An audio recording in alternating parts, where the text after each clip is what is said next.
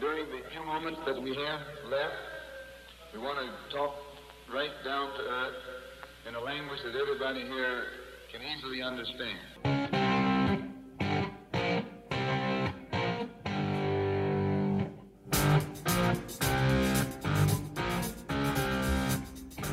El fútbol es ese juego en el que un centímetro puede ser la diferencia entre ganar o perder, entre el éxito y el fracaso, en el que en una semana puedes ser líder en España y todo parece estar saliendo a pedir de boca, que tu técnico es el elegido para llevarte a la gloria.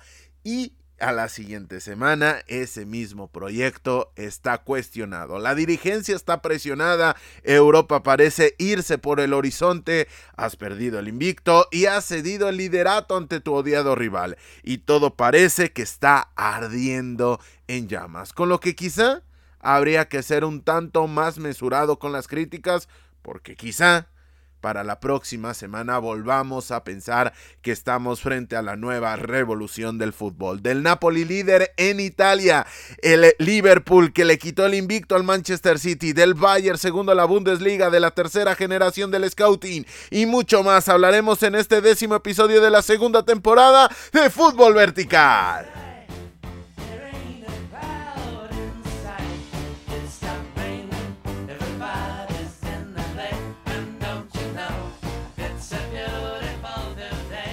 Comenzamos hablando esta semana, como no puede ser de otra manera, del clásico de España, del duelo que sostuvo el domingo por la tarde en el Santiago Bernabéu, el Real Madrid y el Fútbol Club Barcelona, en el que el conjunto de Carlo Ancelotti se terminó llevando la victoria por marcador de 3 a 1. Pero antes de llegar a esos resultados, tenemos que pasar por el cómo y sobre todo por el porqué de este resultado que terminó por darle la cima de la liga al Real Madrid partido en el cual desde muy temprano se rompió la paridad inicial debido a la anotación al minuto 12 de Karim Benzema después de una buena proyección de Tony Cross a la carrera de Vinicius Jr. que terminó con un disparo el cual rebotó en el pecho de Marc-André ter Stegen para que posteriormente Benzema convirtiese ese balón suelto en la anotación de la ventaja para el cuadro de la capital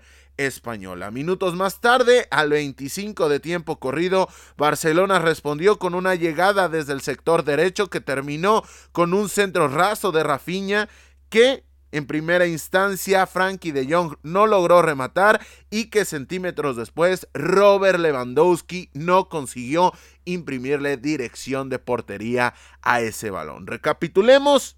Minuto 12, primera llegada del Real Madrid, primer gol. Minuto 25, 13 minutos después, primera llegada interesante del Barcelona, tremenda falla de Lewandowski. Ojo, el balón venía muy potente, pero estaba a centímetros de la línea de gol ese balón. Cuando el polaco terminó por hacer contacto con el esférico. No era el gol más sencillo, pero estabas auténticamente a centímetros del empate y no lo conseguiste.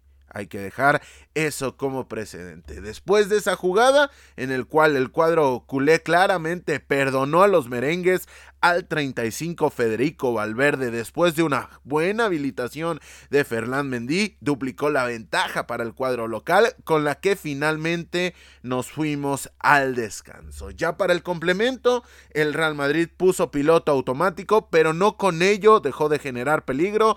Tan es así que al 52 Benzema envió un nuevo balón a la red, pero sin embargo esa acción fue invalidada por el Video Assistant Referee. Mientras que ya para el final, ya con los cambios realizados, el cuadro visitante consiguió descontar al 82 gracias a la anotación de Ferran Torres que remató un centro de Ansu Fati que fue levemente prolongado por Robert Lewandowski y con ello el equipo de Xavi Hernández contagiado por esa anotación generó Minutos después, una gran posibilidad, la cual Fati no consiguió enviar al fondo de la red.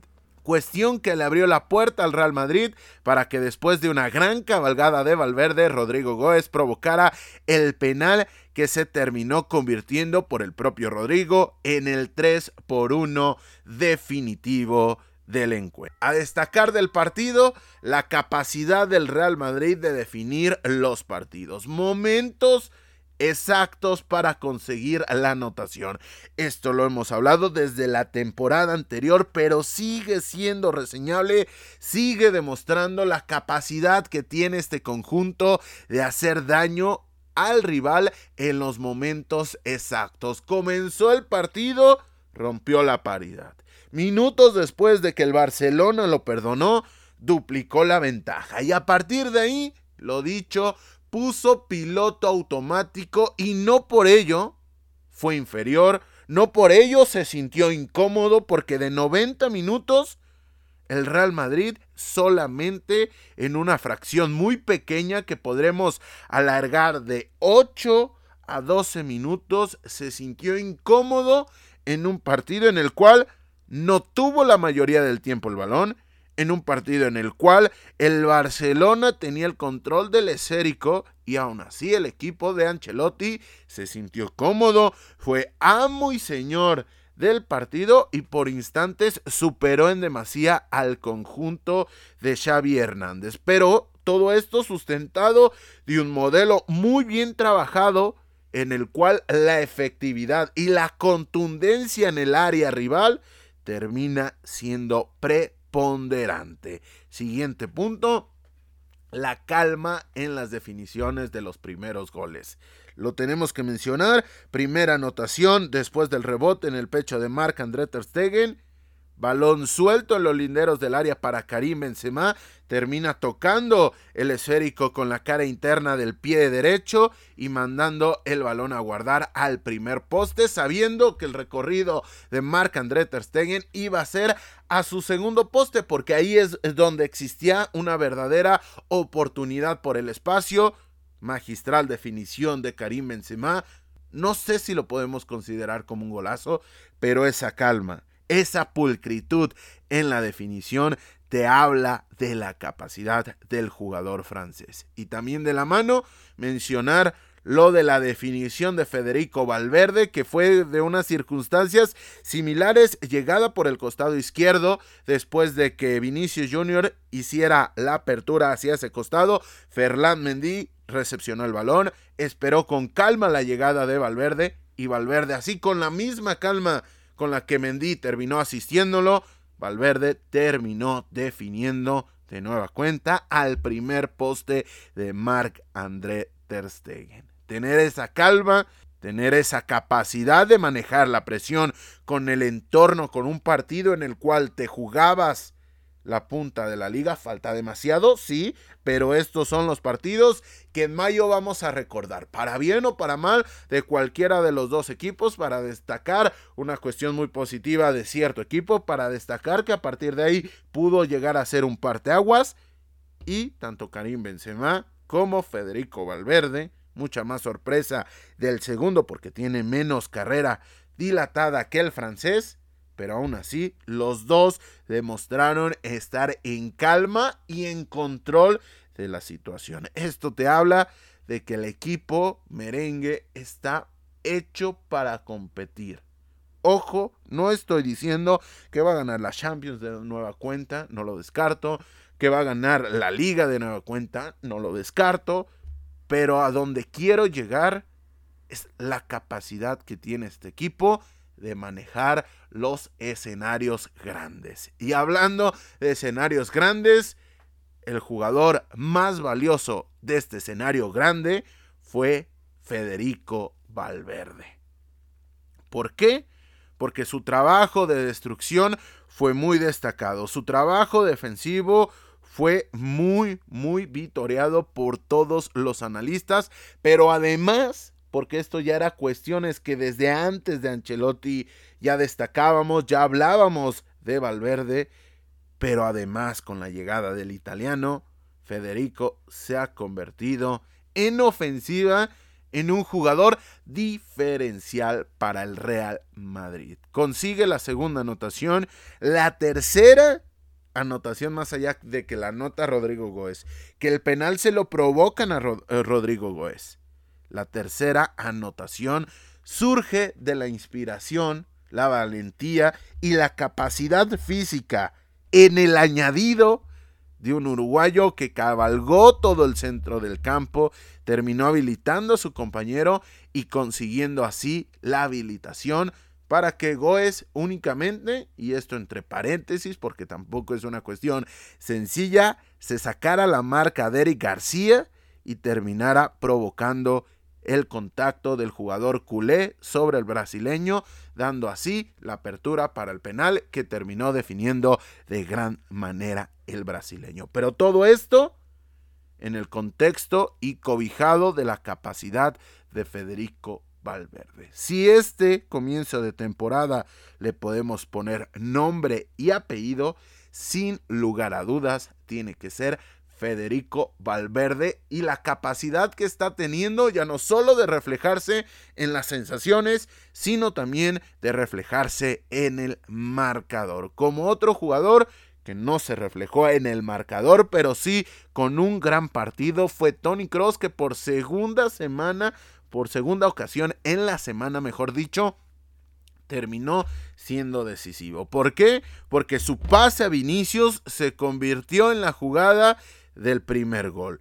¿Por qué? Porque venía de darle el pase de gol al empate Antonio Rudiger contra el Shakhtar Donetsk y porque en todas las zonas del campo el alemán se sintió cómodo, ya sea recuperando el esférico, distribuyéndolo, viniendo a ayudar en la salida o metiendo un poco más de claridad en la ofensiva. Fue un auténtico partidazo de Tony Cross. Siguiente punto y siguiendo de los jugadores del Real Madrid, tenemos que apuntar y tenemos que mirar a Luning, el portero suplente del Real Madrid que está sustituyendo a Thibaut Courtois que estuvo a la altura. Fue poco necesitado, pero termina cumpliendo. Y muchas veces al arquero suplente como al técnico o incluso al arquero titular o al árbitro cuando se habla de él, se habla por un pésimo rendimiento. Pero cuando cumple, cuando no son figuras, pero consiguen hacer su trabajo, su trabajo que es tremendamente complejo de realizar,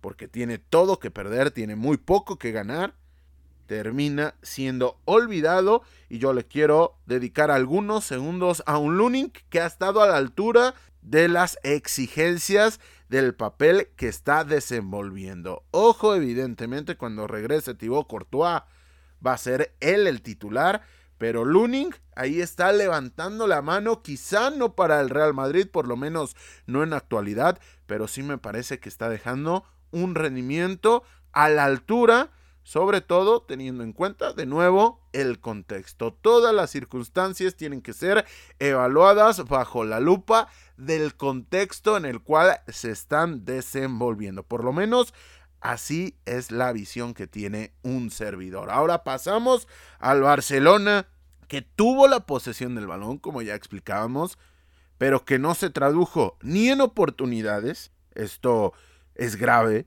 pero tampoco en buenas sensaciones. ¿Por qué? Porque el Real Madrid estuvo cómodo. ¿Por qué? Porque el Real Madrid tuvo el control del esférico más allá de que la posesión del valor, quizá no de manera abrumante, pero la cantidad de circulación de balón que tuvo el Barcelona, sobre todo en el límite de su primer tercio, en el segundo tercio en particular, no se terminó convirtiendo en buenas sensaciones en el último tercio. Poca sensación de peligro.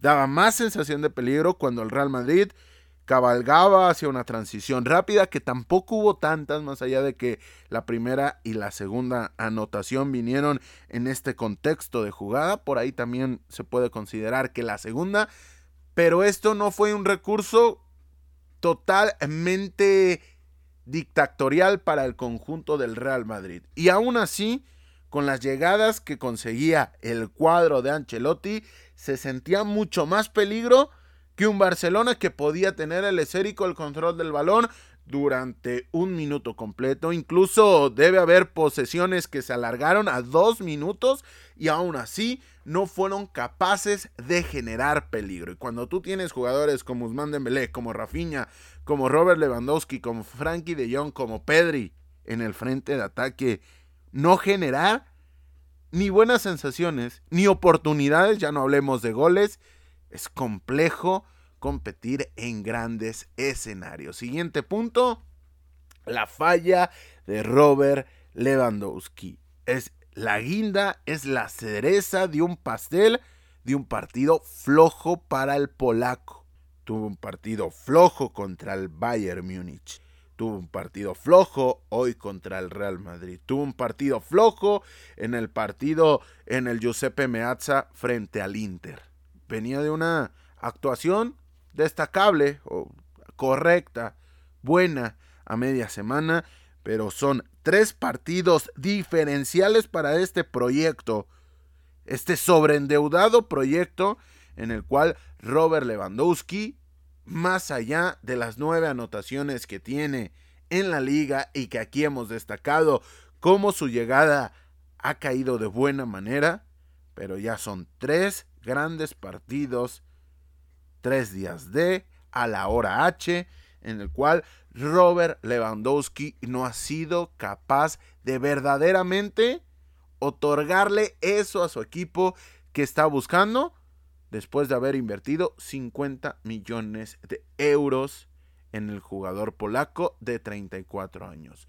Su equipo de procedencia el Bayern Múnich lo ha llegado a extrañar demasiado pero hoy la actualidad dice que los aficionados culés lo extrañan más en este tipo de partidos. Siguiente punto. Barcelona mejoró con Gaby. Su empuje, su potencia, los metros que come, las jugadas que ensucia, etcétera, etcétera, etcétera. Pero también lo hizo con el arribo de Ansu Manefati lo vertical que es este jugador, la claridad, la visión de juego que tiene el camiseta número 10. Pero esto, sobre todo lo de Gaby, y me quiero quedar con este punto, quería mencionar lo de Ansu Fati para que no pase desapercibido que tuvo un buen ingreso el canterano culé, pero lo de Gaby me parece muy revelador desde el punto de vista que muchos expertos tienen una especie de confusión al respecto del rendimiento de Gaby. Es el jugador que por instantes más luce, pero quizá es el jugador que menos se asocia dentro de las opciones de interiores del conjunto Volgrana. Quizá es el jugador más vertical que puede ocupar esta zona, así que ahí puede llegar a ver la contradicción de que si Gaby es o no un jugador realmente diferencial o lo que el Barcelona necesita. Me parece que la nota discordante y la cuestión que hace lucir tanto a Gaby, que fue scouting vertical, por cierto, es la cuestión de este arrojo competitivo, de esta capacidad de comer metros, del fútbol muy parecido a lo que te puede ofrecer diferentes características, pero similar dentro de un amplio contexto a lo que te puede ofrecer un jugador como Eduardo Camavinga. Un jugador de versión de fútbol actual que tiene una zancada importante, tiene una velocidad y tiene un gen competitivo que lo hace destacar aunado a las cuestiones físicas propias de la edad con las cuales termina compitiendo de gran nivel.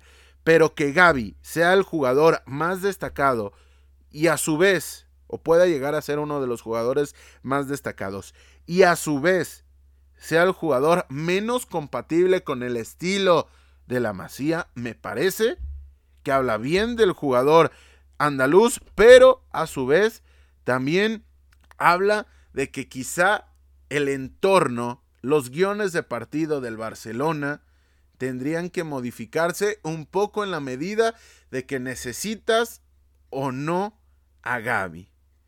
Fue quizá de los jugadores más destacados con muy pocos minutos en la cancha, pero a su vez las críticas con la poca asociación que le brinda al equipo han sido de manera constante, sobre todo en estos duelos frente al Inter, con lo cual lo distinto de las opiniones me parece que van en mayor medida encaminados a que si quieres jugar con Gaby, necesitas intentar cosas diferentes. Si vas a intentar lo mismo que normalmente intentas, Gaby no va a ser tu principal recurso. Pero, lo dicho, el ingreso de este jugador le terminó cambiando la cara al partido del Barcelona. Ya vamos terminando con el clásico y nos vamos al siguiente punto que es el Barcelona había recibido un gol.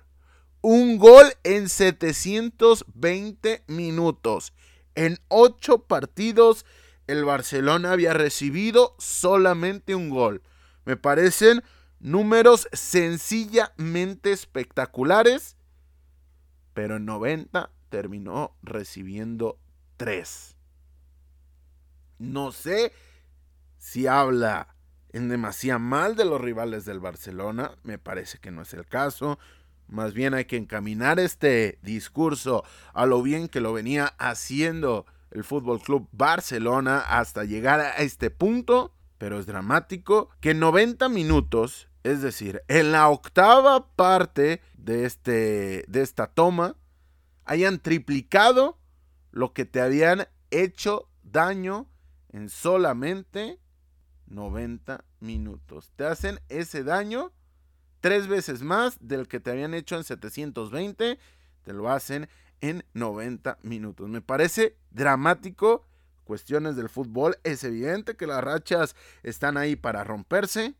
Pero seguramente se esperaba otro tipo de partido para este equipo que venía demostrando una solidez defensiva porque me pueden decir si no está Ronald Araujo, si no está András Christensen, tienes que meter a Eric García, completamente de acuerdo. Pero sin Ronald Araujo ya tienes por lo menos tres semanas, con lo cual habías conseguido cuestiones interesantes aún con la ausencia del uruguayo. Ahí lo dejo. Siguiente punto. Pese a todo eso que hemos dicho, pese a todo eso que hemos explicado, que hemos alabado del Real Madrid, que hemos cuestionado del Barcelona, la diferencia en el partido y en el fútbol la marcan centímetros y segundos. Me explico.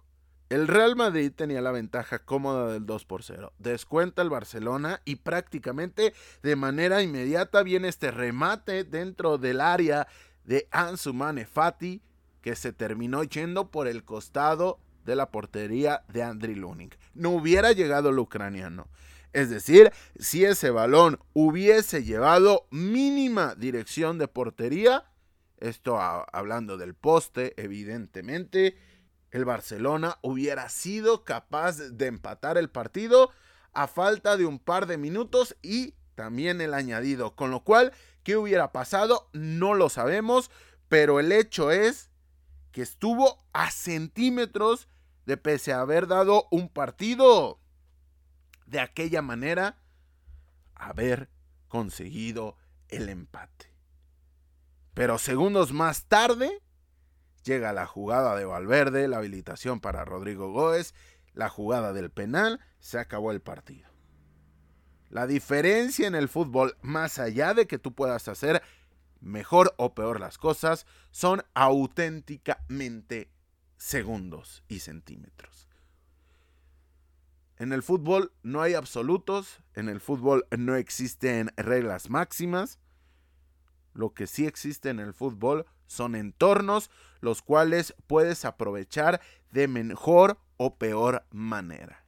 Y el Barcelona en el tramo final estuvo a punto de aprovechar una oportunidad que a lo largo de 80 minutos no había sido capaz de generar. Siguiente punto.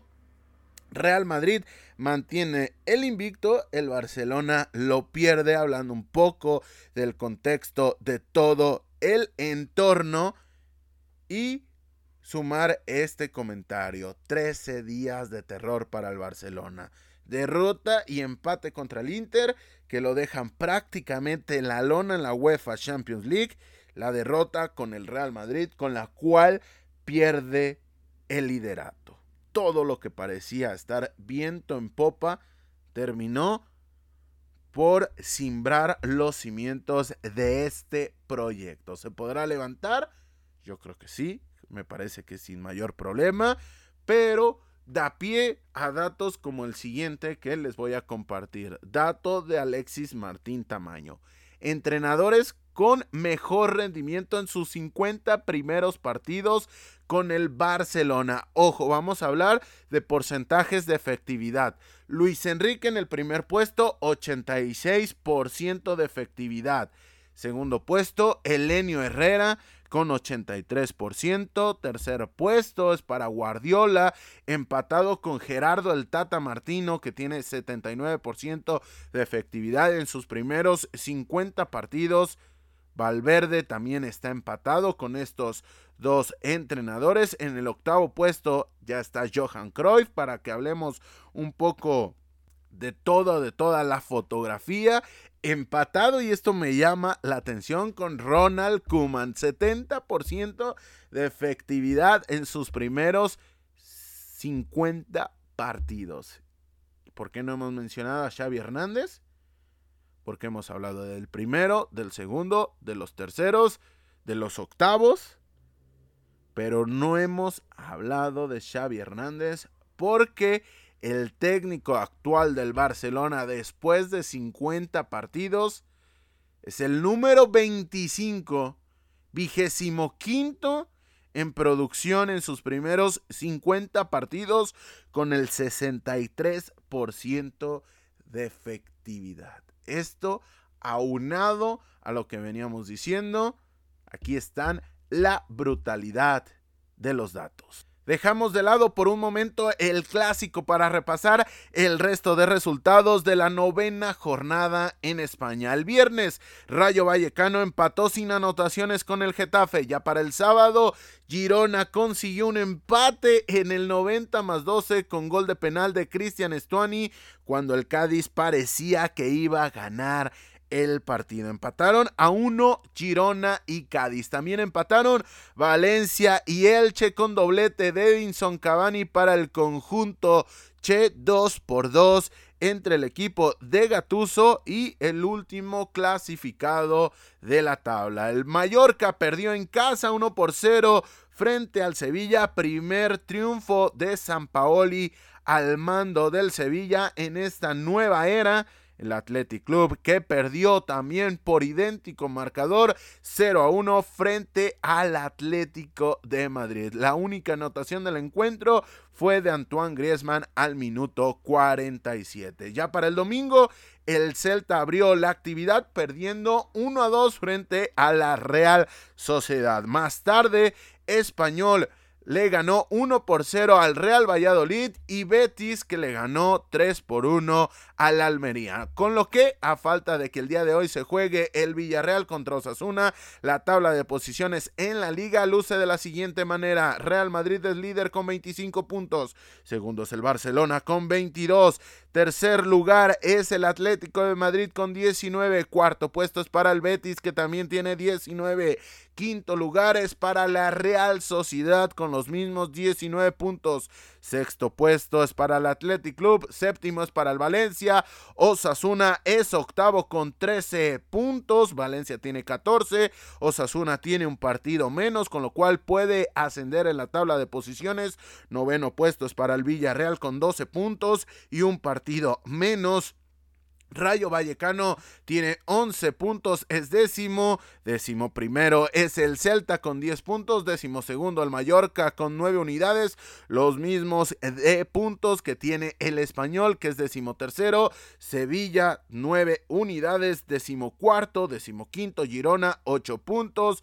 Décimo sexto Getafe, 8 puntos. Décimo séptimo, el Valladolid marca la salvación con 8 unidades. Décimo octavo en puestos de descenso. De momento, el Almería con 7 puntos. Cádiz tiene 6 puntos, es decimonoveno y el vigésimo, el último lugar de la tabla, el puesto número 20 es para el Elche que tiene 3 puntos y de momento no ha ganado. Importante señalar que esta semana, al no haber competiciones europeas, se sostendrán duelos de la jornada número 10 de la liga.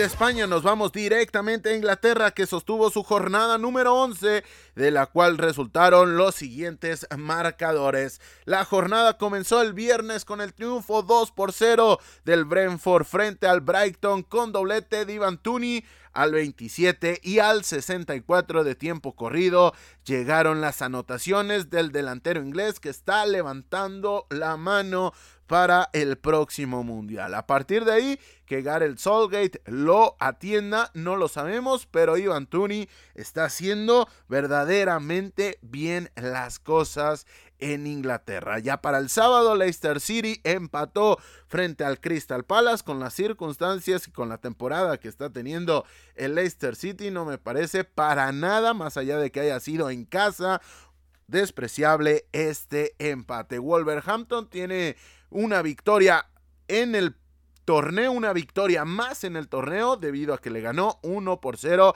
al Nottingham Forest. La única anotación del encuentro la hizo Rubén Neves al minuto 56 y al mismo tiempo se estaba llevando a cabo el Fulham 2, Bournemouth 2, anotaciones del conjunto de los Cherries, Dominique Solanke al 2 los puso en ventaja. Y Sadiop empató el partido para el Fulham al 22, al 29 Jefferson Lerma le volvió a dar la ventaja para la visita, pero al 52 el serbio Alexander Mitrovic puso cifras definitivas al partido. 2 por 2 terminó el encuentro. Tottenham que le ganó 2 por 0 en el cierre de la actividad sabatina al conjunto del Everton con anotaciones de Harry Kane al 59 y de Piel Emery Hoiber al 86. Ya para el domingo, el Aston Villa en casa en Villa Park perdió 2 por 0 frente al Chelsea. Las dos anotaciones del cuadro de Graham Potter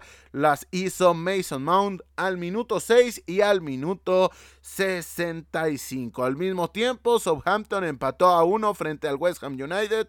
Por el conjunto del Soton anotó Romien Perrault al minuto 20 y por el conjunto de los Hammers empató Declan Rice al minuto 64. Manchester United 0, New Castle United 0. Empate de los Red Devils y los Magpies en Old Trafford sin anotaciones. Más adelante, porque comenzó después del partido, más allá de que estaba programado al mismo tiempo, Leeds United Perdió 0 a 1 en Elan Road frente al Arsenal. La única anotación del encuentro fue de Bukayo Saka al minuto 35. Por cierto, Patrick Bamford terminó fallando el que en ese momento era el gol del empate en un penal.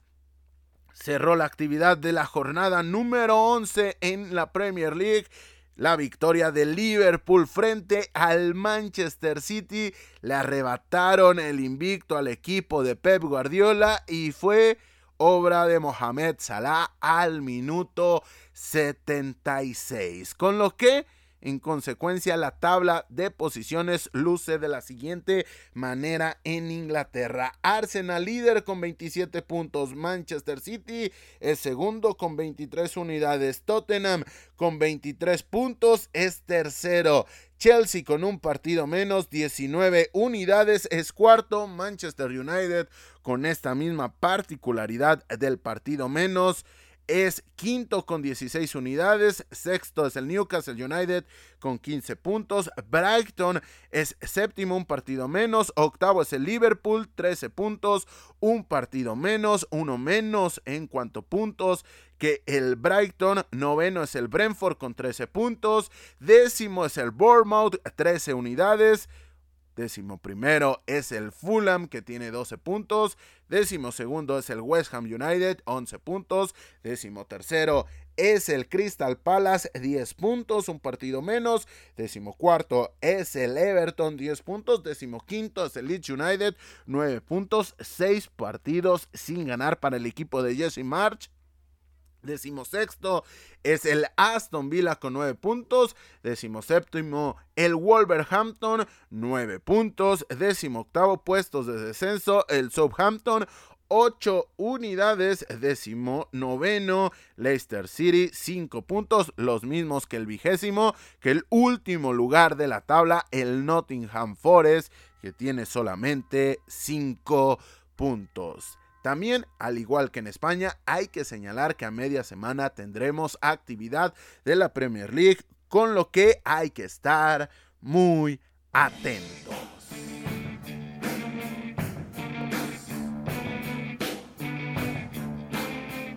Nos vamos de la Premier League para repasar los resultados de la fecha en Italia. El sábado, Empoli le ganó 1 por 0 al Monza. Torino perdió en el derby de la Mole frente a la Juventus, un gol por cero. La única anotación del partido fue de Dusan Blaovic al minuto 74. Atalanta que le ganó 2 por 1 a Sassuolo en el cierre de la actividad del sábado en el calcio.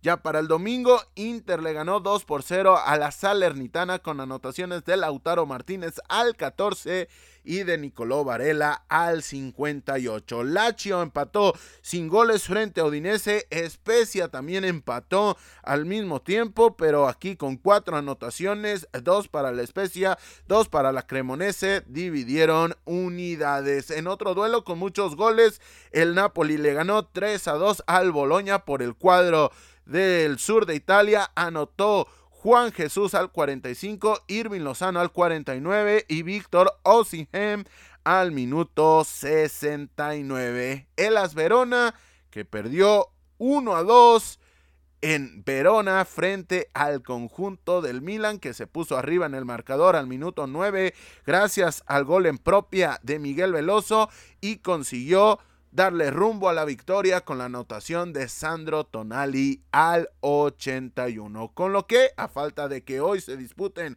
el Sampdoria contra la Roma y el Leche contra la Fiorentina, la tabla de posiciones en la Serie A luce de la siguiente manera. Líder Napoli con 26 puntos. El cuadro del sur de Italia sigue siendo líder gracias al buen fútbol y habrá que analizar, habrá que apuntarlo en la lista de deberes, seguir de cerca al Napoli para traer un análisis de por qué el Napoli está en la punta de la clasificación en Italia.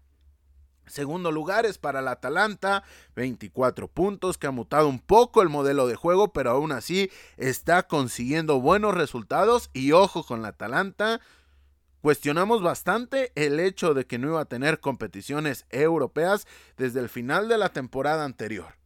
Pero además lo cuestionamos en la previa que hicimos de la Serie A, si usted la quiere escuchar, ahí está disponible cómo podía afectar al proyecto de la DEA el no tener los recursos de las competiciones europeas, pero debido a los resultados que está obteniendo, habrá que voltear de ver muy de cerca a los de Giampiero Gasperini, porque no tienen el desgaste a media semana que sí tiene Napoli, que sí tiene Milan, que sí tienen otros conjuntos en Italia. Tercer lugar es el Milan con 23 puntos. Cuarto es la Lazio con 21 puntos. Quinto, Udinese, 21 unidades.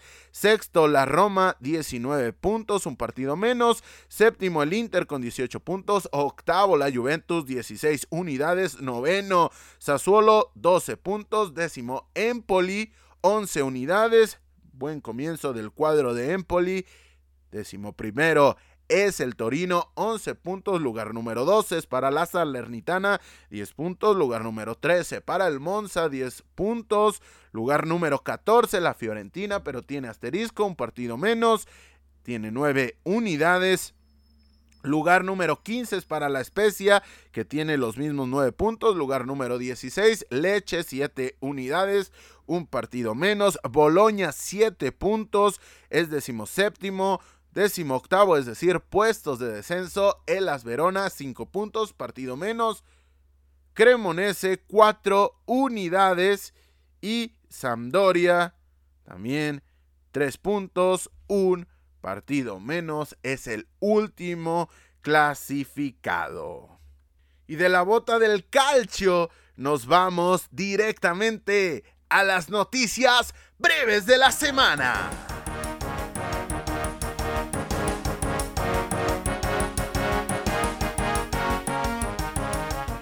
En Alemania, Union Berlin derrotó al Borussia Dortmund 2 por 0. Bayer goleó 5 por 0 al Freiburg. Hoffenheim le ganó 3 por 0 al Schalke. Y Electra que destrozó al Bayer Leverkusen al ganarle 5 a 1. Con lo que el líder con 23 puntos es el Union Berlin, seguido del Bayer que tiene 19 unidades. Tercero es el Freiburg con 18. Cuarto es el Hoffenheim con 17 quinto Electra con 17 puntos, mientras que Borussia Dortmund con 16 puntos es octavo. Curioso es que del segundo Bayer y el décimo, que es el Mainz, décimo primero que es el Mainz, mejor dicho, exista una diferencia solo de cuatro puntos en la clasificación de la Bundesliga. En Francia, Paris Saint Germain por la mínima derrotó al Marsella con solitaria anotación de Neymar al filo del descanso. Lorient empató sin goles con el Stade de Reims y Lens que le ganó 1 por 0 al Montpellier, con lo que la tabla de posiciones marca que el líder es el PSG con 29 puntos, seguido por los 26 del Orient, que es segundo. Le sigue en la clasificación el Lens con 24 puntos, mientras que el Marsella es cuarto con 23 unidades. En Portugal no hubo jornada de la Liga Portuguesa debido a que tuvimos eliminatorias de la Taza de Portugal, en lo cual los resultados de los cuatro grandes equipos de Portugal fueron los siguientes. Benfica avanzó en los penales después de haber empatado en el tiempo regular a un gol con el Caldas. Porto por su parte goleó 6 por 0 a la Nadia Sporting Club perdió 1 por 0 con el Barcim, con lo que quedó eliminado de la Copa Portuguesa muy temprano, y el Braga que le ganó 2 por 0 al Felgueira. En Brasil, Palmeiras empató sin goles con el Sao Paulo. Internacional le ganó 1 por 0 al Botafogo. Flamengo venció 1 por 0 al Atlético Mineiro. Fluminense derrotó 3 por 0 a la Bay, con lo que el líder en el Brasileirao sigue siendo el Verdao con 68 puntos, le sigue Inter de Porto Alegre con 60 unidades, tercero es el Flamengo con 55, mientras que el cuarto en Brasil es el Fluminense con 54 puntos. En Escocia, Celtic le ganó 6 por 1 al Hibernian. Rangers venció de visita al Motherwell 2 por 1, con lo que se mantiene la ventaja del cuadro del Celtic en la tabla debido a los 27 puntos que suma después de los 10 primeros partidos en Escocia. Segundo es el Rangers con 25 unidades, mientras que Hibernian es tercero con 17 puntos. Después de haber hablado de los resultados más importantes del fin de semana por el mundo, ha llegado el momento del scouting vertical.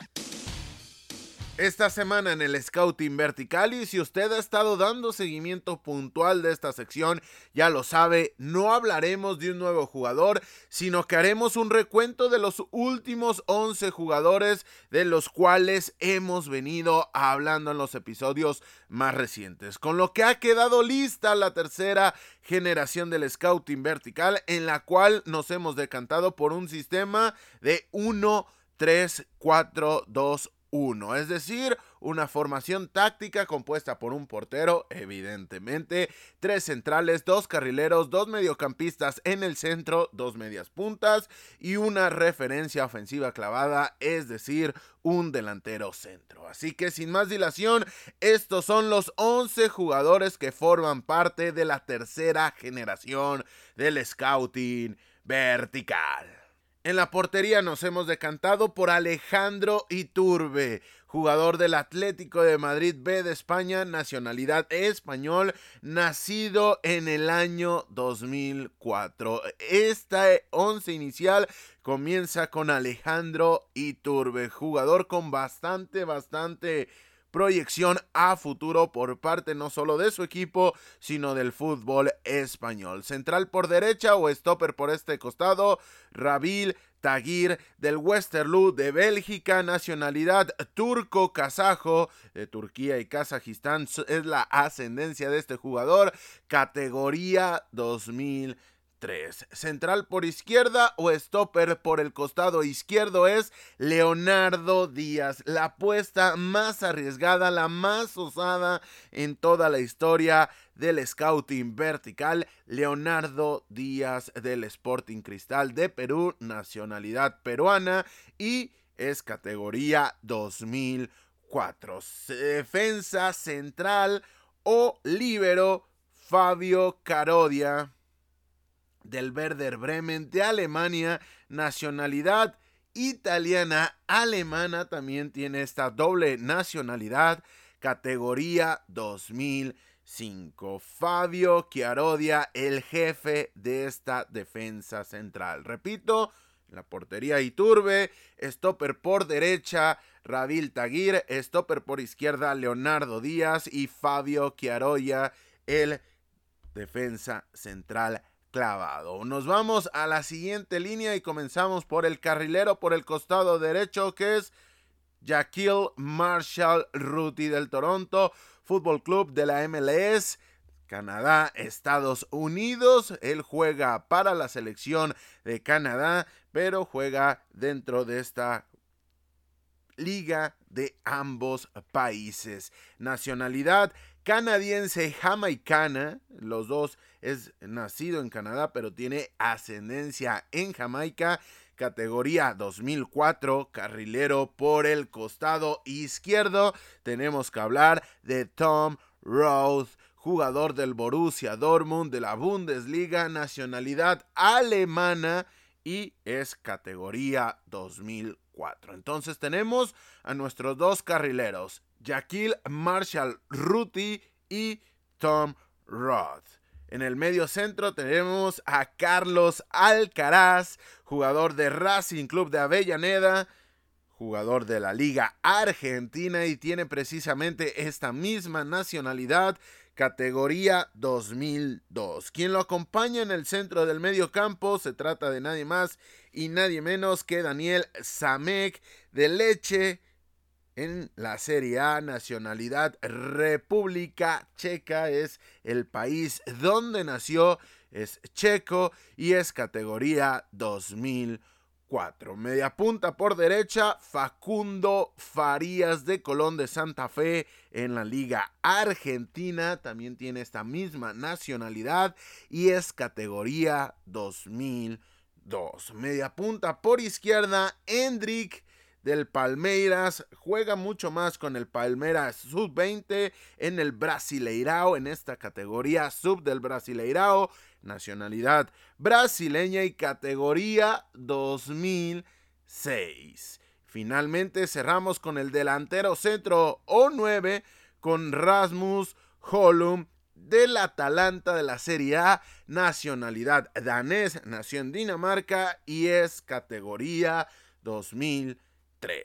Con lo que, en resumen, esta tercera generación del Scouting Vertical cuenta con dos argentinos, un italo-alemán, un alemán, un canadiense jamaicano, un danés, un español, un peruano, un turco-kazajo, un checo y un brasileño. Recuerden, tres centrales, dos mediocampistas por el centro, dos carrileros, dos medias puntas y una referencia ofensiva, siendo de todos ellos los más veteranos Facundo Farías y Carlos Alcaraz al haber nacido en el 2002, mientras que el más joven no solo de esta generación sino en la historia del scouting vertical, Hendrik debido a que nació en el 2006.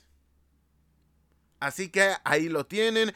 Este es el tercer 11 inicial del Scouting Vertical y ahora la pregunta es para ti, ¿quién de estos 11 talentosos jugadores podrá llegar más lejos? Ya lo saben, nos pueden hacer llegar su participación ya sea en la caja de comentarios de iBox o también escribiéndonos en nuestras redes sociales, las cuales puedes encontrar con el usuario arroba verticalfutbol, tanto en Instagram como en Twitter. Ya lo saben, arroba verticalfutbol, donde nos pueden seguir donde pueden disfrutar de todo el contenido que por allá tenemos preparado para usted y sobre todo donde nos pueden hacer llegar su valiosísima participación.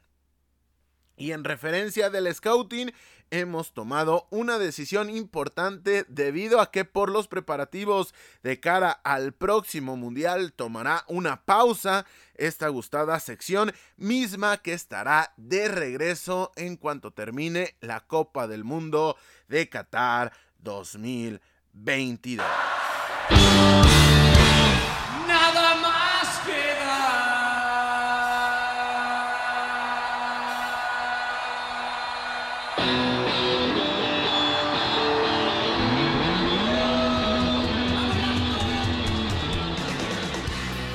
Con esto llegamos al final del episodio número 10 de la segunda temporada de Fútbol Vertical. Como cada semana, agradecemos sus escuchas y descargas, así como sus reacciones a todo el contenido, ya sean plataformas o en nuestras redes sociales. Recuerden, no olviden suscribirse y compartir nuestro contenido para que podamos llegar a mucho más público, así como los invitamos a que estén pendientes de nuestras redes sociales porque esta semana puede haber Y por último, también recomendamos que sigan la cuenta regresiva que día a día estamos publicando con 50 datos curiosos de la historia de los mundiales cada vez falta menos para la fiesta del fútbol y nosotros nos estamos preparando a la altura de la gran cita. Sin más por el momento y a nombre de todos los que hacemos posible la realización de este podcast, yo soy Carlos Alberto Valdés que te recuerda que estamos a solamente 34 días del Mundial, así que hoy más que nunca no olvides disfrutar del balón, porque el fútbol cada vez es más vertical.